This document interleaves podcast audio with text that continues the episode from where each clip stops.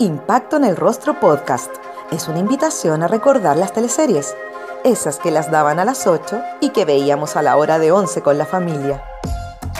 Mientras comíamos nuestro pan tostado con mantequilla, nos reíamos con el chamorro, disfrutábamos viendo Dalcahue, Humberstone o empatizábamos con Ariel Mercader. ¿También las recuerdas con cariño? Entonces acomódate y disfruta de este recorrido junto a Jorge Peña y sus invitados en Impacto en el Rostro. Yo soy muy profunda, tengo mucha vida interior. Entonces todo este tiempo he estado muy metida para adentro porque es la única oportunidad que he tenido en mi vida de poder reflexionar sin estímulos externos.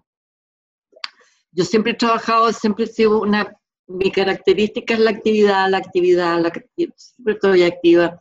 Y si no estoy activa, estoy pensando en, la, en lo que viene, de Y ahora es un, realmente es un espacio de tiempo que no sabemos cuándo va a terminar y que, y que por lo tanto puede ser eterno. Y eso me ha hecho reflexionar mucho a mí, más, más que latearme o qué sé yo, buscar qué hacer, al contrario, me lo he aprovechado, he aprovechado el tiempo para pensar, para pensar en las cosas que hice, que no hice, eh, en, qué, en qué etapa estoy, porque es primera vez que uno de repente se chanta existencialmente, te fijas, ¿no? Yo no había tenido oportunidad. Entonces, bien interesante lo que pasa, porque mi vida es bastante larga, yo tengo 80 años, por lo tanto, me han pasado muchas cosas sobre las cuales uno no piensa mucho en la vida porque no tiene tiempo y ahora hay tiempo, hay un tiempo maravilloso. ¿Por qué maravilloso? Porque uno dispone de ese tiempo. Una misma lo dispone, entonces eso es un regalo, para mí es un regalo. La característica fundamental del teatro es que tú tienes al público ahí presente, que lo estás sintiendo, tienes la temperatura del público, están uno pegado con otro. Entonces, eh, no he visto teatro porque no hay teatro. Sí he visto algunas puestas de obras de teatro eh, y encuentro que es es una tabla de salvación para la gente, para los actores que están sin pega. Encuentro que es maravilloso poder seguir trabajando y respecto a las teleseries antiguas que pasan, de repente eh, las encuentro espantosas. Las encuentro muy, pero muy espantosas, las más antiguas, ¿ah? mal actuadas, mal hechas, poco dirigidas, no teníamos idea de lo que estábamos haciendo, el director tampoco. Entonces todo eso, ese fenómeno fue evolucionando con el tiempo, de los 80 para adelante, hasta este minuto que realmente ver una serie o una teleserie es, eh, es un placer, porque está todo bien hecho, bien actuado, bien montado, hay cuidado en todos los aspectos técnicos y, y artísticos. Gloria Munchmeyer nos acompaña en este episodio. La actriz ha realizado más de 30 teleseries desde el año 81 hasta la fecha. En este capítulo haremos un repaso desde La madrastra de Canal 13 hasta su participación especial en Gemelas de Chilevisión. Ponte cómodo, ponte cómoda porque conversaremos de este clásico recorrido de impacto en el rostro. Vamos a La madrastra, la primera teleserie transmitida a color fue escrita por el dramaturgo Arturo Moya Grau. En la producción, Gloria fue estrella, la asesina de Patricia. Mira, La Madrastra es histórica, porque es la primera teleserie que hace un canal fundando lo que se llama un área dramática. Antes las teleseries se habían hecho en forma eh, fuera de los canales y eran producciones que se vendían al Canal 13. Eh, muy rudimentaria. Yo creo que alcancé a trabajar en una o dos de ese tipo. Pero nosotros teníamos que hacer de un round la escena, si nos equivocábamos, había que repetir desde el principio la escena. A eso me refiero yo. Y en escenas más largas también, evidentemente. Eran enormes, eran de cinco páginas, unos monólogos así de una página entera. Era una época muy bonita, aunque se hacía con mucho, muy rústicamente, pero con una devoción increíble. Y, y yo aquí quiero nombrar a Ricardo Miranda porque él fue el gran impulsor de las teleseries. ¿eh? Cuando nadie creía en eso, porque pensaban los canales que era una cosa muy cara y que no valía la pena, Ricardo Miranda fue el que dijo, creyó, dijo, aquí hay talento creativo, hay actores, hay técnicos, hagamos una cosa que se llama teleserie y que es negocio redondo. Bueno, convenció a la gente del Canal 13 y fue el primer canal que tuvo área dramática y ahí me tocó participar en La Madrastra y en las que siguieron hasta que se unió el Canal 7, ¿no es cierto? Y empezó también a competir. Por lo tanto, La Madrastra fue la primera teleserie propiamente tal, hecha con guion de Moya Grau, que era un eh, escritor de, de tele, no de tele, sino que de radioteatro. Radioteatro, él hacía eh, unos radioteatros maravillosos que eran puros melodramas por radio y que una vez que terminaba el ciclo de capítulos de radio, él se iba por todo Chile con su compañía. Entonces la gente iba a ver la obra que había oído, ¿no? Entonces ahí habían decepciones por un lado y, y, y, festejo por el otro, digamos, porque las voces no calzaban con la persona que llegaba al escenario. Y toda esa experiencia que tuvo él con su compañía nos sirvió a todos porque hizo La Madrastra eh, con todos los actores que se disponían en ese momento, que éramos todos, ¿eh? Éramos todos. O sea, creo que no hubo ningún actor que no trabajó en La Madrastra. Y con Oscar Rodríguez, que eh, también era su primera oportunidad, y que nos mirábamos todos entre todos y preguntándonos cómo se hace esto, cómo se hace. Nosotros éramos actores de teatro. ¿Cómo se hace esto que hay tres cámaras y que, y que hay que actuar para la cámara, pero no, y que hay que fijarse en toda la tecnología que te rodeaba, que no era precisamente un teatro, sino que era un set, que todo era de mentira, y el tono, y las, eh, los temas, puro melodrama, ¿no? Eh, se llora, no se llora, se llora de verdad, eh, se sugiere el llanto. Bueno, ahí cada uno se la arregló como pudo, porque nadie sabía en realidad cómo se hacía. Lo único que sabíamos era que Oscar Rodríguez, por ejemplo, le tenía un amor infinito al género. Y eso ayudó mucho, porque él dirigió con ese amor por delante, digamos acudimos todos a esta cita y empezó a ser un éxito a raíz de que la trama era muy interesante y que además había una intriga policial que fue tan importante que el diario La Tercera tuvo que poner a un investigador profesional, un inspector de crimen que sabía de criminalística, a investigar quién había matado a Patricia, porque ese era el misterio. Eh, y esto empezó a gravitar tan fuertemente que la tercera hizo un concurso en el diario y todo el mundo mandaba su respuesta, te ganaba puntos y el que le hubiera chuntado al final de la teleserie al nombre del asesino o asesina, el premio era una comida con el asesino o la asesina. Entonces, eh, bueno, ustedes deben saber, porque ya es parte del, mito colectivo, que el último día de la teleserie se paró el tránsito, la, gente no, salió de la casa, todo mirando con su que queda más o menos. La gente, yo tengo una amiga que viajaba al sur y que a la hora del, del último capítulo tuvieron que parar en un bar de mala muerte para el sur, a ver ahí entre todos los curados y toda la gente, a ver el último capítulo para saber quién había matado a Patricia. Era un psicosis, psicosis absoluta. Eh, bueno, y era yo, era yo la que había matado a Patricia, yo me sentí un poco, un poco perseguida con el asunto, porque como se había armado una bataola que ya pasaba los límites de lo real, de lo, perdón, de lo ficticio, y se había llegado a lo real, eh, yo me sentí como una verdadera asesina. Y me empezaron a llamar por teléfono y yo me escondí, me fui a la casa de mi hermana, porque me asedió, me asedió todo el mundo, desde los periodistas hasta el público. Y por supuesto que el día de la comida con el asesino, con la asesina, que era yo, fuimos todos, fuimos los periodistas, la gente del canal, y el ganador no llegó. Le debe haber dado terror comer con la asesina, cosa que es bastante explicable.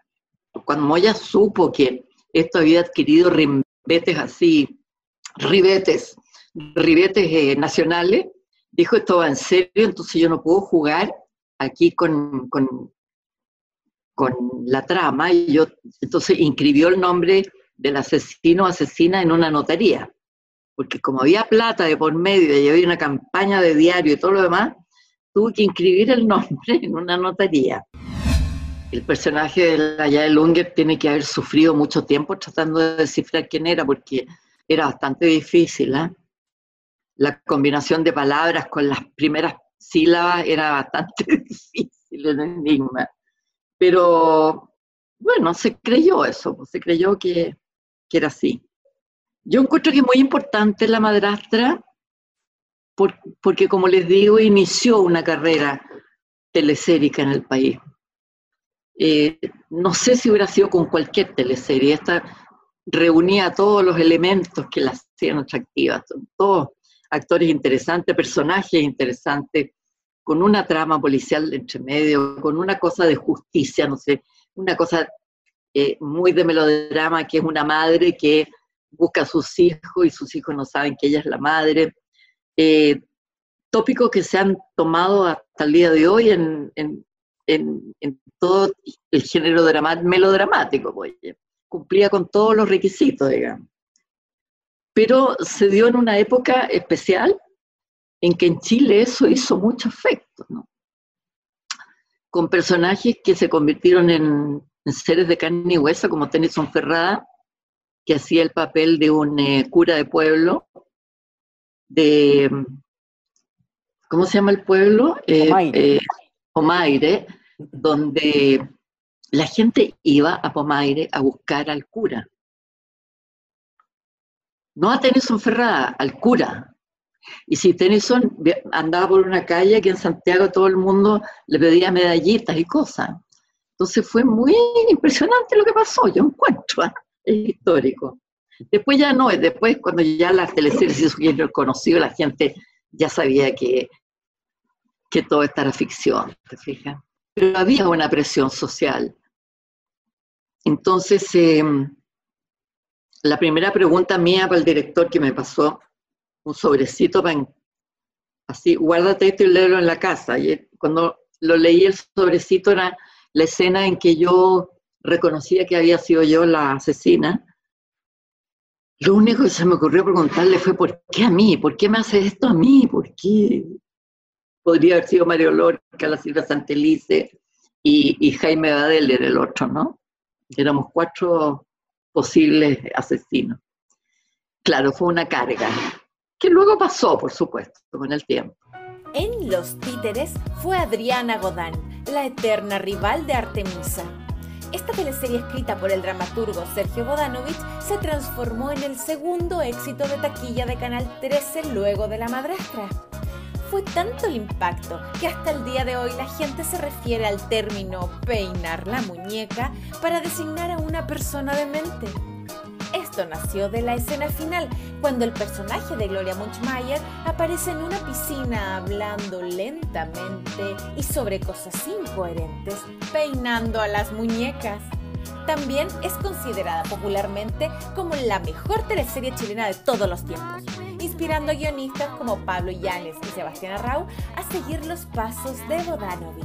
Para mí es la, la teleserie, o sea, para mi gusto, eh, tenía tantos méritos.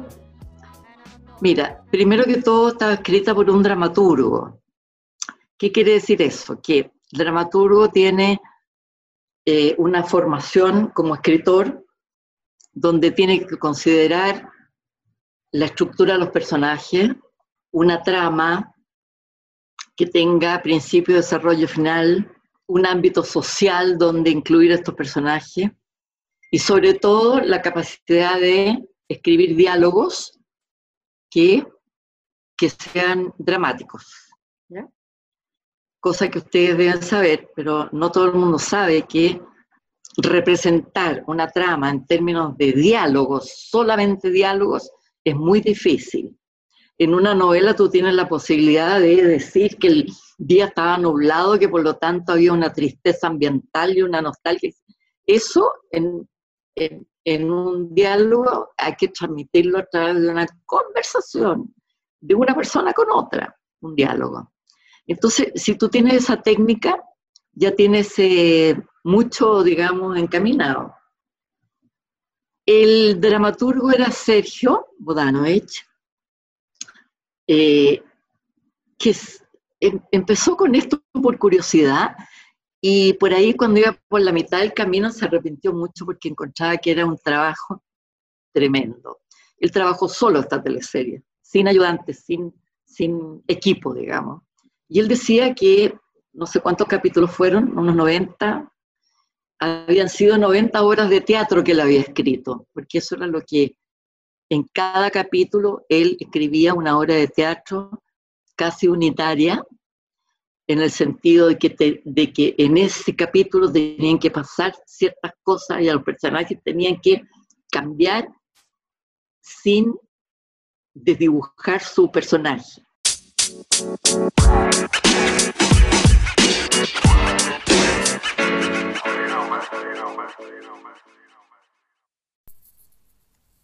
Impacto en el rostro junto a la Dominga Teatro y Matucana 100 te invitan a disfrutar de Cuentos en Casa, en donde destacados actores leerán un cuento y así podremos juntos incentivar la lectura en los más pequeños. Visita matucana100.cl y compra tu entrada bajo la modalidad Paga lo que puedas. Con la compra de un ticket podrás disfrutar de dos cuentos. Te esperamos este sábado y domingo a las 12 y ten una cita con Blanca Levín, Gabriel Cañas, Sigrid Alegría, Francisca Inboden y muchos más. ¡Te esperamos!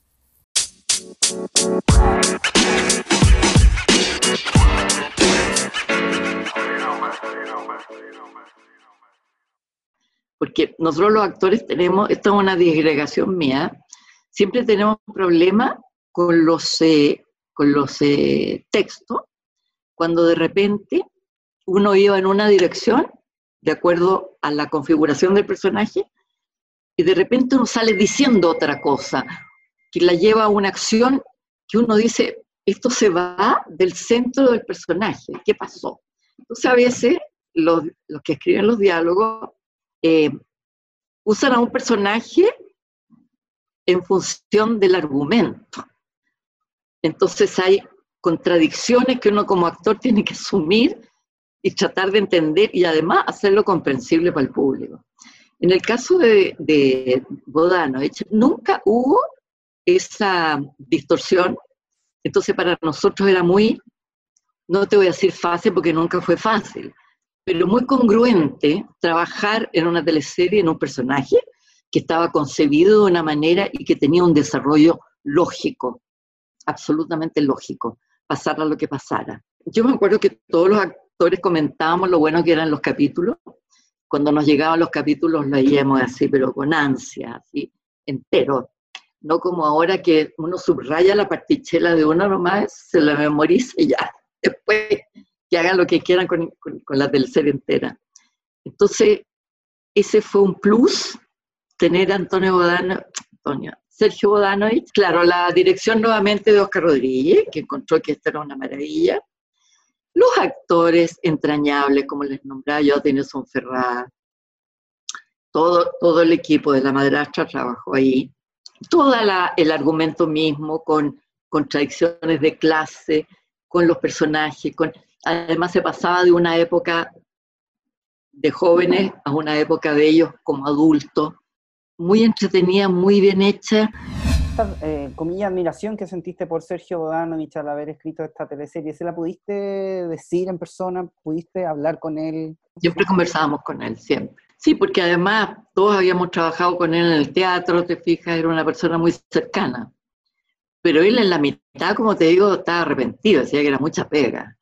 Y si tú lo piensas bien, ahora todos los eh, guionistas trabajan con equipo, trabajan con muchas personas que se hacen cargo de distintos tópicos, ¿no? Y tienen reuniones y arman un capítulo. Bueno, en esa época era bastante más rústico. La escena final de tu personaje en esta teleserie, Adriana, que está en la piscina peinando estas muñecas, ¿qué, qué recuerdos tienes y, qué te parece, qué te pareció el final de tu personaje? Mira, el final fue muy discutido por nosotros porque mm, conversábamos con eh, Oscar Rodríguez y con Sergio. Eh, para Sergio, el castigo que merecía esta mujer que había sido tan mala, ¿verdad? Porque mi, el personaje mío era absolutamente negativo en la trama, eh, era la pobreza eh, y la humillación de ella trabajando en una tienda en, en, la calle Patronato. Esa habría sido la humillación máxima de esta mujer tan arribista. para Oscar decía, no, se tiene que matar en un accidente. y yo, yo decía, ninguna de las dos me tinca, porque encuentro harta nobleza en, ¿cómo se llama?, en trabajar en una tienda en patronato, lo encuentro fantástico. Y lo otro es archi, archi repetido en todas las películas y en todas las teleseries, en el famoso eh, accidente que termina con la vida del, del, malo. Entonces, dándole vuelta a qué tal, no sé a quién se le ocurrió, seguramente a Sergio, la locura. Y nos metimos en el tema de la locura, que no es como la mayoría de la gente cree que es una especie de refugio donde el loco está con su realidad interna que no tiene que ver con la externa y ahí vive y lo pasa regio. Eh, yo me acuerdo que me asesoré con un psiquiatra que me dijo los, los locos sufren mucho, mucho. Eh, es, una, es una vida trágica la del loco porque se da cuenta de muchas cosas. Y al calor de esa conversación yo dije, claro, si, si sufre quiere decir que nos conviene. Ya.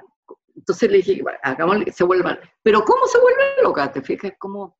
Entonces ahí empezaron a conversar el director y este, que sería bonito que la locura fuera dulce y suave, digamos porque eso puede ser mucho más efectivo y más dramático que, un, que una escena en una pieza llena de colchones para que no se haga daño, ¿cómo se llama? Envuelta en una camisa de fuerza y todas esas imágenes que tenemos de los locos.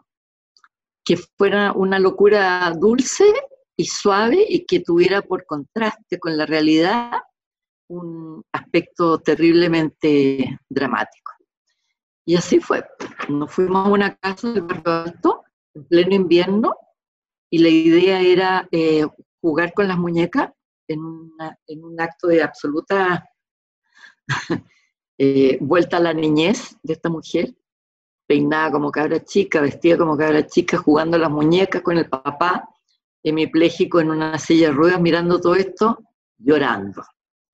Y Adriana jugando las muñecas, y metiéndose a la piscina a ahogar a las muñecas, eh, poco menos que cantando. Y eso fue, como les decía yo, en pleno invierno. Eh, en la noche había nevado porque fuimos a una casa que está bastante cerca de Argentina, la casa. Entonces estaba todo helado, helado, helado, y yo me tenía que meter a la piscina, pero no a nadar, sino que a caminar, a caminar suavemente. Entonces me habían puesto un, eh, buzo de, hombre rana para que no me entrara el agua tan fría y no me muriera de frío, porque tú sabes que las escenas son largas. Escenas para poder editar hay que hacerlas muy largas y se tienen que hacer a la una. No se podía repetir. Entonces, eh, se consiguieron un, un traje, como les digo yo, pero parece que estaba muy usado porque entré a la piscina y se me empezó a subir el agüita fría por debajo de las piernas, para arriba. Yo empecé a congelar. Y yo tenía que seguir y tenía que seguir, y yo sentía como me iba congelando, y tenía que seguir con las muñecas y jugando y riéndome y todo lo demás, hasta que se terminó, hasta que Oscar Rodríguez dijo corte, y ahí yo pegué un grito que yo creo que soy yo hasta no sé dónde, así que, mis ovarios, gritaba yo, mis ovarios, mis ovarios, qué horror. Me llevaron de un suácate a una, a una ducha con agua caliente, que ahí habían toallas, habían como batas de toalla para abrigarme, guateros, qué sé yo. Y, y esa fue la escena, fue muy sufrida en realidad, en realidad fue un castigo tremendo. Para mí, no sé para el personaje, pero para mí sí, sí. Muy bonita. Gloria, ¿y esta escena la pudiste ver en el momento, en el monitor? ¿La viste después en televisión? ¿La pudiste ver? La vi después, parece, sí. Sí, la vi después. La vi después cuando se, cuando se proyectó. Sí, la encontré bastante, mm, ¿cómo decirte? Me gustó porque era seca la escena. Era seca, era, era eso.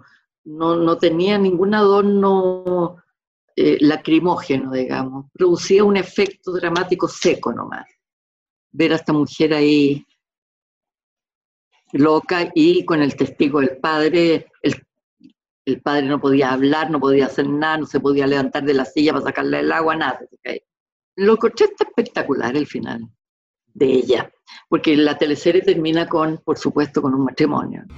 Pablo Illanes nos comentó hace algunas semanas atrás que, bueno, esta teleserie fue su fuente de inspiración para dedicarse a los guiones en televisión. Yo he hablado harto con Pablo, pero no me acuerdo que hayamos hablado precisamente de, esos temas. Claro, yo me acuerdo que él llegó al canal, venía una nueva generación de escritores, ¿no? De guionistas. Y él era muy chico, pues, igual que el Chasca, eran cabros chicos. Y me acuerdo que yo entré a la oficina y él se levantó con unos ojos, y los ojos azules, unos ojos celestes, me mira así como ¡Ah!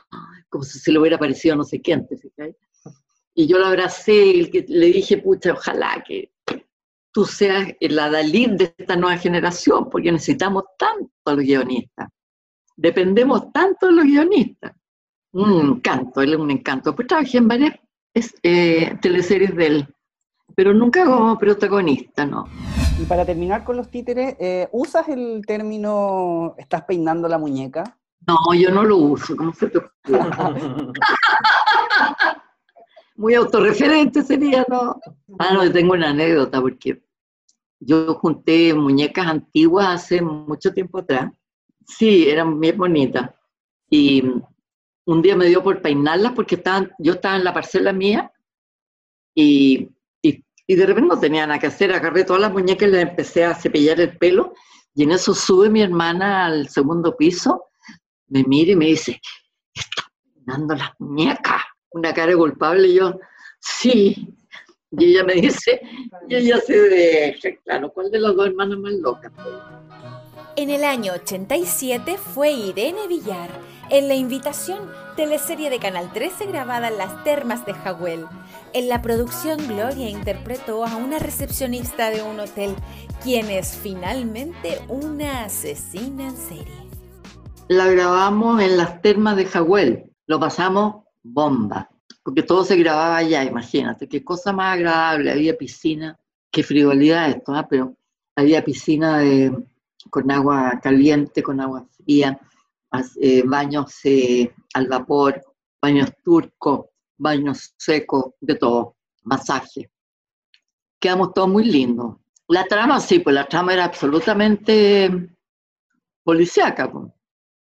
porque nadie sabía quién era la asesina, salvo los que, los que sacaban por conclusión que tenía que ser yo, porque ya había sido asesina en la otra de la serie porque yo figuraba detrás de un, de un escritorio, en, ¿cómo se llama?, en el lobby del hotel, y no tenía ningún aspecto de mala ni nada, y recibía a la gente y todo. Era muy, era muy tenía esa teleserie. Yo me acuerdo que la maldad, yo quería matar a la Claudia y Girolamo. Sí. Entonces yo, yo ahí me inspiré en la Betty Davis, porque yo encuentro que la Betty Davis habría sido la encargada de asesinar a la Claudia y Girolamo en una silla de rueda. La silla de rueda Y la piscina, a la una, a las dos y a las tres, con silla de ruedas a la piscina, la pobre inválida. La diferencia entre la madrastra y esta es que mi personaje no tenía de dónde ser asesina, ¿ya? La madrastra, yo tenía un, perdón, en, eh, en, en los títeres, yo tenía una, un tajo muy grande en mi personalidad desde chica. Yo tenía, yo tenía algo roto desde chica. Mi padre había querido tener hombre y había nacido esta mujer y nunca había tenido un hijo hombre. Yo quería, en el fondo, ser el hijo hombre que no tuvo mi papá. Tenía toda una explicación psicológica de su comportamiento de explotación y dominación a través del, poder que Adriana Godán tenía. Pero en la invitación yo nunca supe por qué era tan mala. Yo cacheteaba a la, a la Claudia Girola, no me acuerdo, la Claudia estaba sentada en una silla de ruedas, era muy mala yo. Pero no me acuerdo por qué. me faltó ser coja nomás en esa teleserie. Eso lo supe desde el principio. A diferencia de la madrastra. Sí, lo supe desde el principio, así que yo me quedé callada nomás, porque iba a decir, me quedé callada y traté de disimular todo lo que pude. Todos se reían mucho porque decían, ¿qué misterio va a haber? Tiene que ser la Gloria la asesina, porque había sido la asesina madrastra. Pero yo no tuve comportamiento, ¿cómo te diría? Yo no elaboré personalmente un comportamiento que viera, que fuera dirigido a ser asesina. No. Yo trataba de pasar piola nomás. Esa era la idea de la dirección, por lo menos. Hablemos un poquito de la comedia que hiciste en Canal 13, con Los Valverde, con Medio Mundo. Los Valverde, en realidad, eso fue lo primerísimo que yo hice en televisión, eh, mucho antes de la madrastra incluso. Fíjate que nosotros teníamos como método de trabajo y todos los lunes a la casa de Andrés o al canal y empezar el lunes a elaborar el, el sketch que íbamos a hacer el viernes. Entonces era un trabajo creativo así 100%. De la nada empezábamos, eh, sobre todo Andrés, empezaba con las imágenes. Te voy a poner un ejemplo. Decía, a ver, ustedes dos en el desierto. Nosotros, nosotros teníamos que decir, ay, ¿cómo llegamos a un desierto? ¿Estábamos de turistas? No. Estábamos en el centro de Santiago, ya. Estábamos en el centro y de repente aparecimos en el desierto, ya. Punto. Entonces, te fijas, las imágenes de Andrés nos llevaban a una situación absurda como era estar en la Alameda y, y de repente darnos cuenta que, que, no era el centro de Santiago, sino que era un desierto donde no había nadie. Aparte de, por supuesto, representar dos tipos de mujer eh, de cierta edad, eh, de cierta condición social, una muy contrastada con la otra, una era tonta, era dueña en casa, era amorosa con su marido, la otra era una tiro al aire que no tenía, no sabía si tenía casa, si tenía hijos, si no, tenía idea de nada.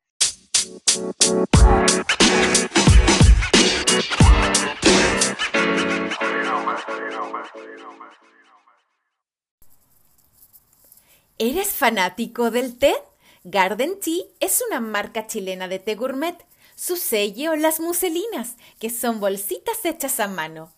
Sus mezclas en base a té negro, blanco, rojo y verde, mezclado con hierbas, frutos y flores comestibles, son comercializadas de forma directa o a través de cafeterías, restaurantes y tiendas gourmet a lo largo del país.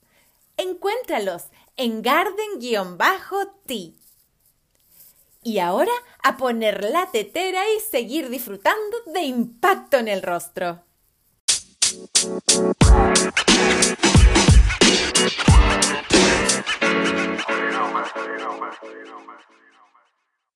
Entonces el contraste de las dos era muy, muy encantador porque eran muy límites, las dos.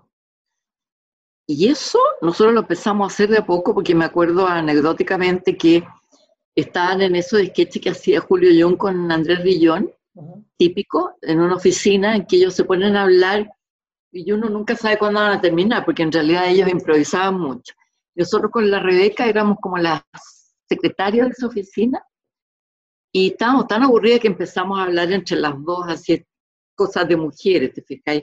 Oye, ¿y tú a qué peluquería te vayas a hacer las uñas?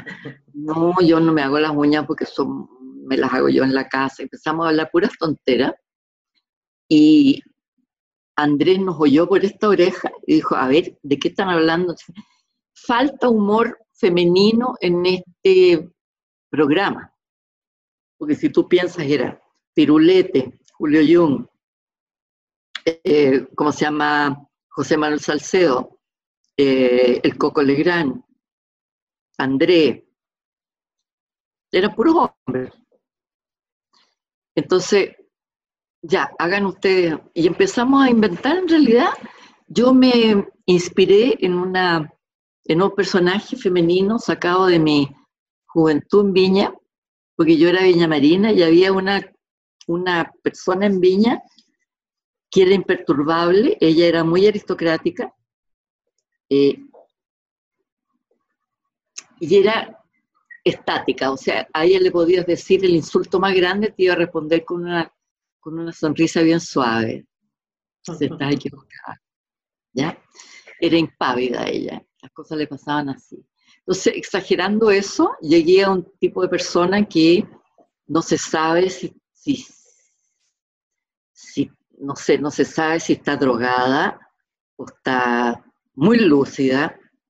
Una persona que podía haber tenido un, un bolsillo lleno de anfetamina y otro lleno de calmante una persona que no tiene noción de lo que ella es físicamente, que cree que, tiene otro cuerpo y otro físico, que ella es fantástica, y en realidad es una defecio, eh, que cree que es muy inteligente y resulta que a la larga tú te das cuenta que eh, la que tiene más sentido común es la Gaby, no es ella, porque habla pura, en el fondo habla pura hueva pero ella vive así, vive. Y también la saqué de personajes que yo conocí también, que iban, ponte tú, a las vernissages, decía ella, que en castellano significa inauguración de algo, inauguración de una, eh, un pintor, ponte tú. Entonces ella iba regia, con turbante, regia, nadie la paraba la entrada ni le pedía nada, porque era espectacular la facha, ¿no? Entraba nomás. Bueno, y ahí ella se servía el pesco y los canapés y las cositas, entonces ella se alimentaba, o si no, iba al supermercado cuando tenía hambre y se iba derecho a las degustaciones. O sea, ella vivía, ¿cómo, cómo se llama esa gente que vive como, que no, no produce nada, sino que vive de lo que puede sacar, digamos. Una especie de homeless, pero muy distinguida, ¿no? Entonces, eh, ese personaje dio para muchos capítulos. ¿ah? La Rebeca fue una compañera de trabajo espectacular, espectacular. Ella tenía su cargo también el look de las dos minas, cosa que era bastante importante. Lo pasamos muy bien. En el 93 fue Clotilde Anderson, la dueña de un restaurante en Marrón Glacé. Era la madre de Vanessa y Vania, interpretados por Carolina Reggi y Katy Covalesco. Mi personaje fue muy vistoso, era muy vistosa ella, era muy extrovertida y, fue muy gratificante hacerlo porque estaba en un contexto en que realmente podía desarrollar todo eso. Era la dueña de un, de un eh, restaurante, eh, mandaba una legión de mozos. Eh, me acuerdo porque el ámbito era nuevo, no se había hecho nunca antes eh, que todo ocurriera en este lugar, que era un restaurante famoso, y con esa tropa de mozos que, que yo mandaba y que eran espectaculares todos, porque cada uno tenía su característica propia, eh, y con dos hijas que eran terribles, pues era un dolor de cabeza para la mamá. Y con un reparto increíble, o sea, una teleserie con un muy buen reparto. Eh, era colorida, era vistosa, tenía buenos exteriores y el papel mío era gracioso. Entonces lo recuerdo con mucho agrado en realidad. No, Oscar como director tiene una ética. Ponte tú, a propósito de los problemas que hubo el año pasado y antepasado, de los directores que convidaban a sus eh, actrices jóvenes a ensayar a su casa. Eh, yo me acuerdo que conversé con Oscar y Jorge, eh, Oscar me dijo, yo en mi vida se me habría ocurrido ensayar en mi casa con una actriz. O sea, no se me habría pasado por la mente. O sea, un gallo de una corrección muy grande, por lo tanto jamás iba a llevar un personaje personal, un problema personal, quiero decir yo, al set. Nunca. Quiero saludar a Oscar Rodríguez porque fue un maravilloso director. A mí siempre me tuvo mucha confianza y lo que yo echo de menos siempre, de repente, eh, en los directores es el amor al melodrama, porque son muy pocos los que le tienen amor al melodrama. Eh, nosotros estuvimos mucho tiempo trabajando con directores que venían del cine. Entonces, como no podían dirigir películas, entraban a la televisión. Entonces, evidentemente que era una segunda opción y que sentían que no les correspondía. Y eso tú como actor lo sientes en el set cuando no hay entusiasmo por parte del director, cuando el director tiene ironía respecto a algunas escenas, eh, en, vez de, en vez de ayudarte, en realidad te distancia mucho. Oscar Rodríguez, impecable, impecable. Eh, Gloria, esta teleserie tuvo segunda parte, Marrón Glacé, El Regreso. ¿Qué te pareció a ti alargarle la vida a esta producción y alargarle la vida, obviamente, a tu personaje, a Clo? Fíjate que me pareció tan mal que no me acuerdo de nada del segundo. No me acuerdo, lo tengo borrado. En el año 2002, Gloria abandona Canal 13 y acepta la invitación de María Eugenia Rencoret para sumarse a sus filas. Ahí llega a ser la protagonista de Pura Sangre, interpretando a Violeta Salazar, una mujer que buscaba vengarse de los Calasis producto de un antiguo amor. ¿Recuerdan que Violeta era una importante empresaria de la hípica santiaguina? Hay una crisis económica, se cerró el área, eh, no se desmanteló, pero se cerró por un tiempo y, y oportunamente me llamaron del 7 y me recibieron muy bien, como que era lo mejor que le había pasado al canal que yo estuviera ahí. Te dicen esas cosas para que te las creáis. Y, y, empecé a trabajar en esta teleserie, buenísima, buenísima, con un personaje que me, me marcó profundamente porque era un personaje genial. Piensa tú, era dueña de, caballos de carrera y a la vez era dueña de un prostíbulo, un prostíbulo de alta gama, digamos. Entonces, un personaje así es como, el, es como la torta de cualquier actriz. Cuando tú conversas con actrices que están estudiando, tú qué personaje te gustaría ser prostituta, al tiro prostituta. Porque está en el aire el sueño de ser una prostituta.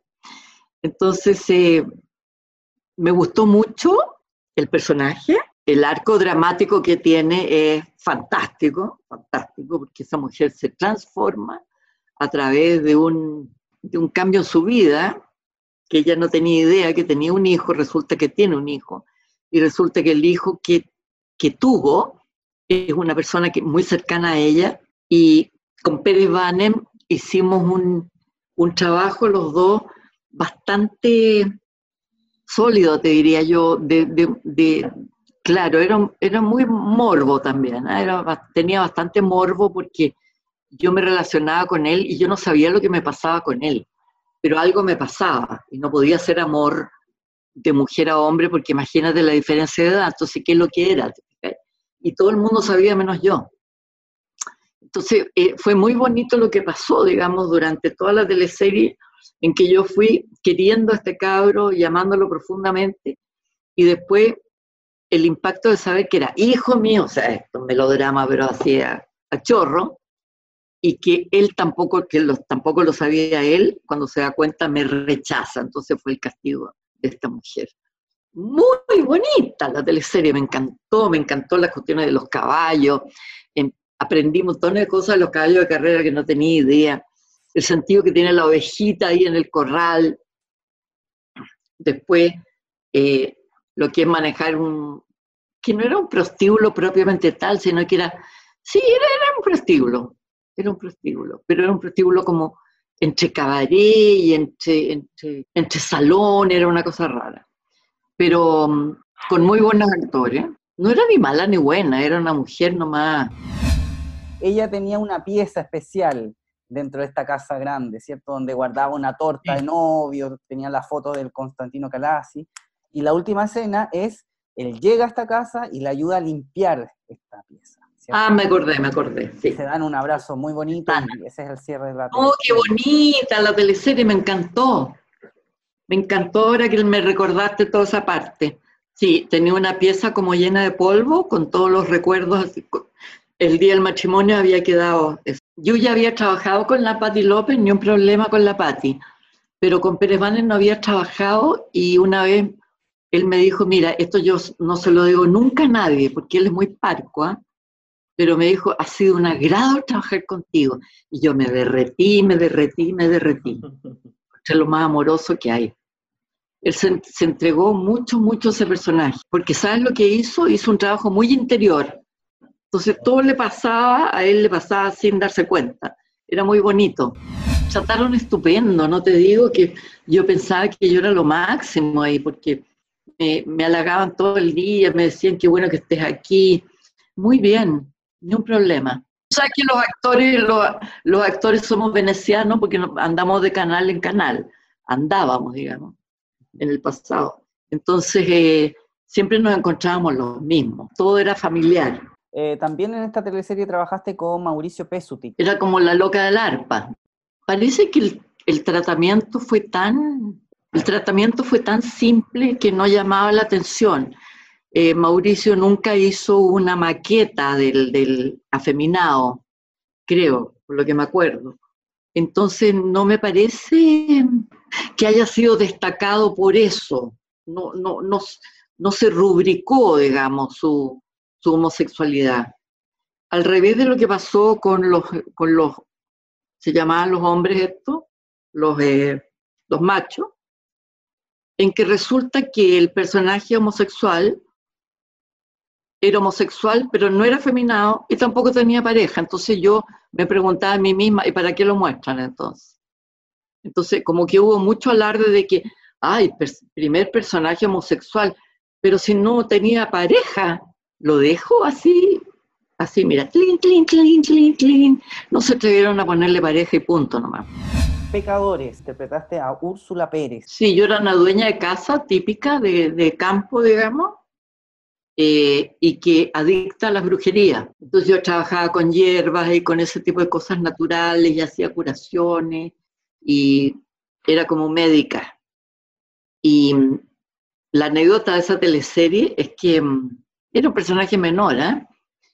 pero eh, ya terminando la teleserie, faltaba muy poco, a mí me descubrieron un, un tumor y me tenían que operar. Entonces me tuve que retirar de la teleserie, pero la teleserie no había terminado.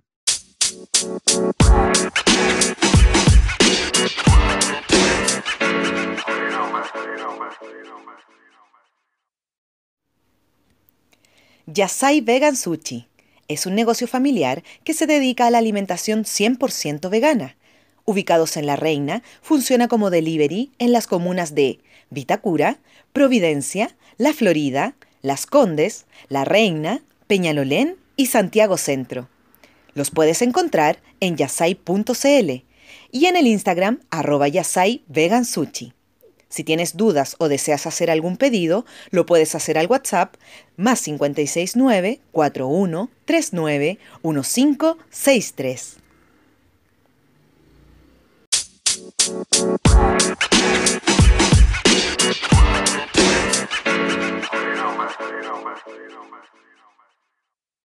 Tuvieron que adaptar el final de este personaje. Y fue insólito porque el final mío era yo perseguida por una jauría de perros en un bosque, llegaba a un eh, claro del bosque con una luz desde arriba y yo desaparecía. O sea, en el fondo era abducida, así como como era bruja, era lógico que fuera abducida. Y desapareció el personaje nomás. Y era porque yo tenía que estar en el hospital recién operada.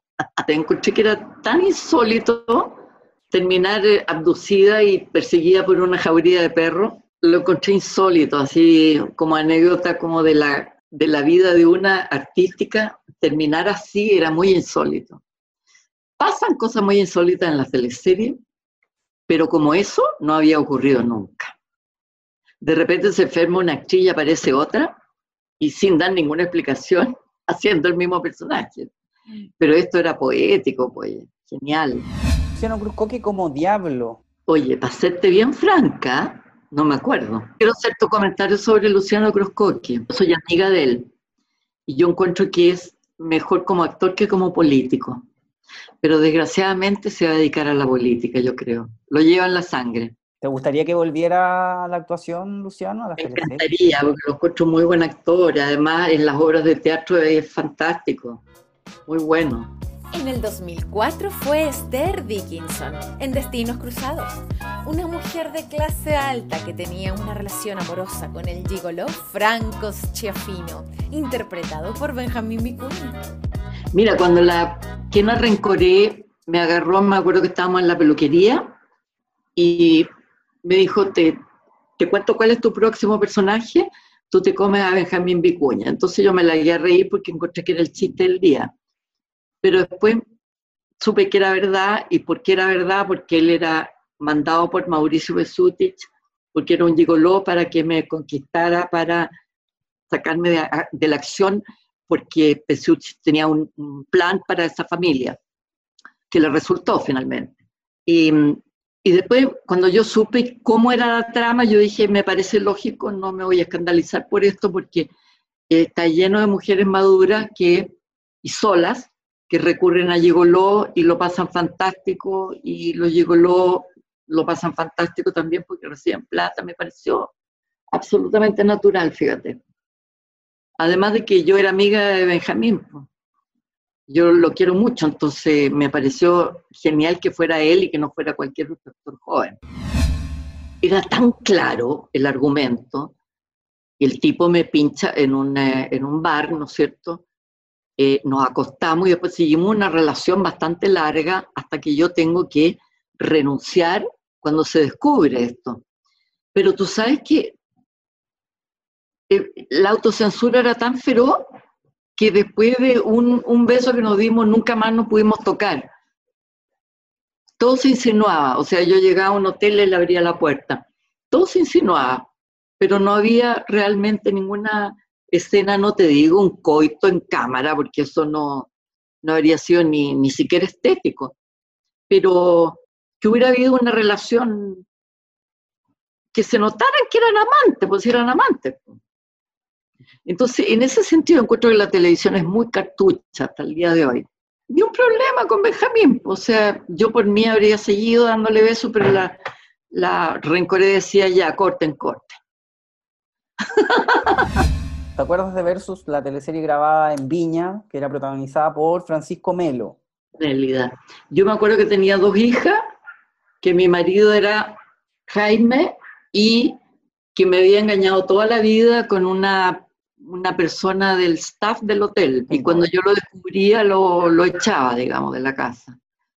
Y me acuerdo que tenía problemas con mis dos hijas porque eran muy sueltas las dos, muy rebeldes, y me acuerdo que no era una buena teleserie, de eso me acuerdo.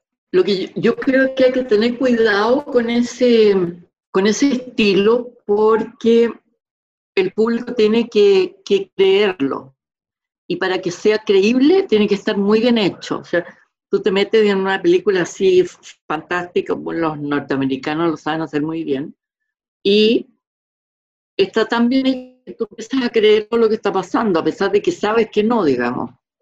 Entonces, cuando esa credibilidad falla, eh, se desmorona todo todo el engranaje del cuento. Tiene que estar muy bien hecho.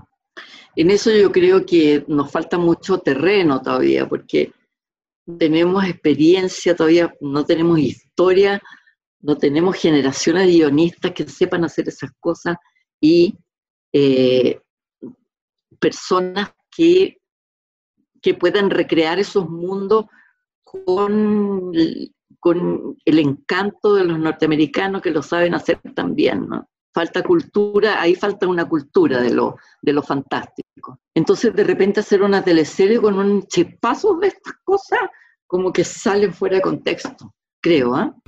Floribella, en donde interpretabas a Greta. Terrible, fue terrible, porque a mí ese personaje me lo vendieron, oye, como que iba a ser súper importante porque iba a estar a cargo de la formación de la protagonista que era la Mariana Tarderian, claro. Entonces, eh, fantástico, pues yo empecé esta, construí esta alemana, digamos, que, que era su, su institutriz, institutriz. Y, pero después de unos pocos capítulos me di cuenta que llegaba otro personaje y se hacía cargo, yo era estaba a cargo de la casa, porque en esa casa no había mamá, y, se hacía cargo de la casa otro personaje y yo eh, pasaba a segundo lugar y dejé de aparecer. Al final, a mediados de la teleserie, yo lo único que hacía era abrir y cerrar la puerta cuando sonaba el timbre. Entonces yo hablé con la quien Rencoré y le pedí que por favor me sacara, porque no iba, no iba a variar el argumento si yo me iba, si el personaje mío desaparecía y me dijo que por ningún motivo. Entonces yo seguí muy mal en esa teleserie porque en realidad cuando tú te sientes fuera de lugar, es muy terrible seguir en ese lugar. Eh, cuando tú te empiezas a preguntar, ¿qué estoy haciendo aquí? Es un síntoma muy, muy claro de que te tienes que ir. Entonces, como yo no me podía ir porque tenía contrato, y la quien ha decidido que me quedara, me quedé, pero mal. Así que apenas pude, me fui del canal y me fui a, otro canal. Esa fue una experiencia para mi gusto eh, negativa porque perdí mucho tiempo ahí pasándolo mal. Es un tiempo que no se recupera, ¿no? Y no es que yo quiera ser protagónica, si yo he hecho muy pocos protagónicos en mi vida, pero yo quiero que aunque sea un personaje chiquitísimo, tenga un sentido dentro del argumento. ¿Y qué te comentó en ese momento Kena Rencoret? No, me dijo claramente que eh, no me podía ir porque la teleserie estaba comprada así, con todos sus personajes, y que no podían hacer ninguna variación. El laberinto de Alicia, aquí tú vuelves a TVN en, en el 2011, en esta teleserie donde se hablaba de pedofilia. Genial teleserie, buena teleserie. Creo que la primera teleserie se hablaba de la pedofilia así con nombre y apellido. Muy bien escrita, muy bien actuada, bastante terrible. Por eso yo encuentro que era buena, porque en realidad todo lo que se hable de la pedofilia es terrible.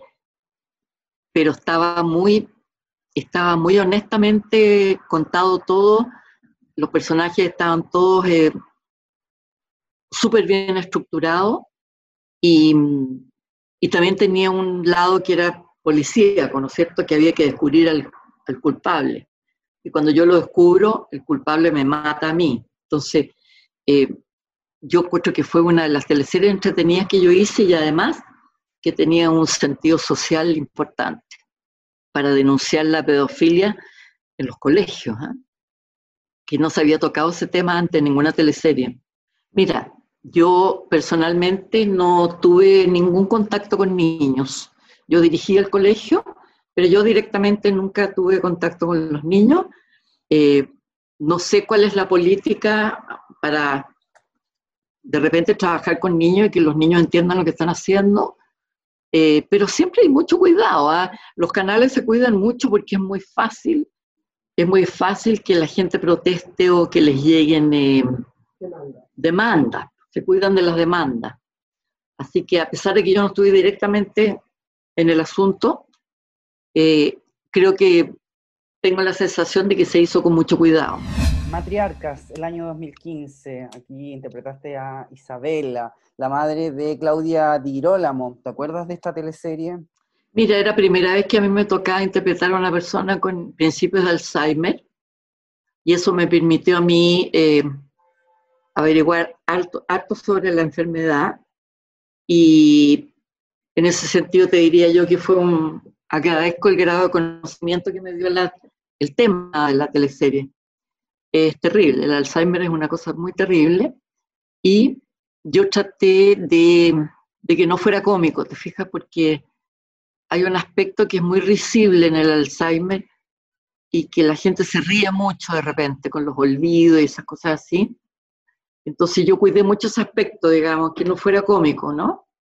Tampoco que fuera dramático a morirse. Me acuerdo que una escena muy bonita que ella se pierde.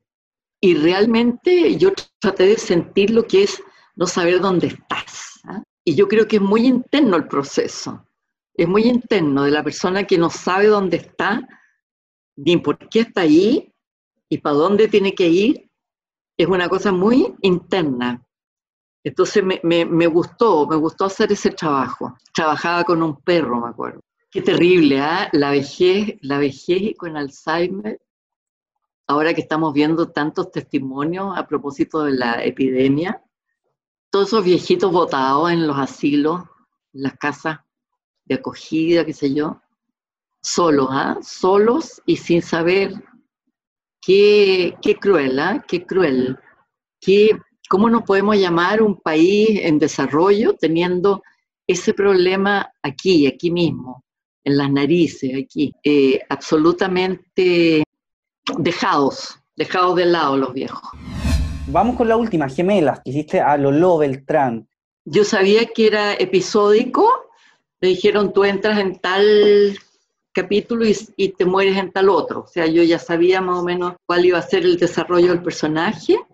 Eh, me encantó hacerlo, me encantó trabajar en Mega, perdón, en televisión. Entiendo que le fue súper bien, fue muy larga la teleserie, parece, tenía muchos capítulos y tenía un grupo de gente muy encantadora porque cuando me tocó a mí entrar y salir estaban un poco cansados ya. Pero ahí conocí a la, a la, a la chica, la protagonista, Paloma Moreno, que es un encanto, un encanto de mujer. Y, y nos hicimos amigas y todo. Un grupo muy encantador de gente. Y, y como mi personaje fue tan episódico, en realidad fue como entrar y salir nomás. Así que yo traté de hacer una cosa vistosita, así, especial y entrar y salir nomás. En esta teleserie compartías ah. harto con Loreto Valenzuela eh, y hablaban un poco de la transexualidad. Mira, esa, yo no entendí nunca porque en realidad eh, me habría encantado que se hubiera hecho carne eh, el traspaso de un sexo al otro, pero nunca se hizo carne, nunca se vio a Loreto como hombre. Faltó, para mi gusto faltó eso. Hablemos de viejas de viejas de mierda.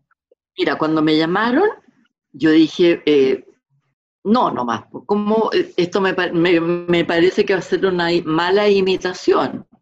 Eh, no estamos aprovechando de un éxito que ya está consagrado eh, para repetirlo. Entonces tuve montones de problemas para aceptar, pero cuando leí el libreto me di cuenta que era, estaba muy bien escrito, que era muy cómico muy, muy cómico. Encontré que era mejor este libreto que el de los viejos de mierda. Y sobre todo acompañada por la amiga y por la Gloria Benavides, que yo siempre he encontrado que es bastante genial.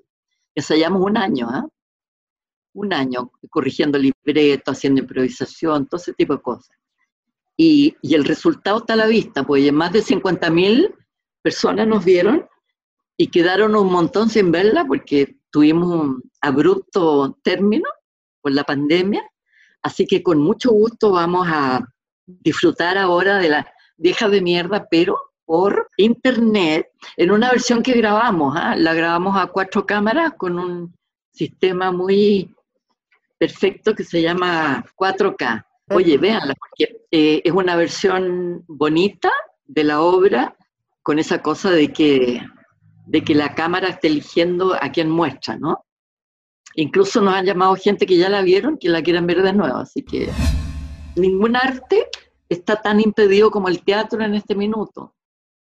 Los músicos pueden seguir haciendo música, los pintores pueden seguir pintando y exhibiendo, los eh, cantantes pueden seguir cantando, graban, y los actores, se nos acabó el teatro, se nos acabó el contacto físico con la gente se nos, acabó la relación molecular con el espectador.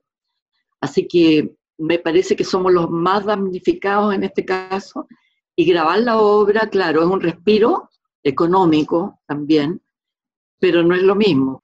Está la necesidad de ayuda que tiene en este minuto la gente que está en condiciones vulnerables, que yo se me caería la cara de reclamar porque no nos ayudan a nosotros los actores. Eh, nosotros tenemos una asociación que se llama Chile Actores, que está ayudando a los actores que están en malas condiciones.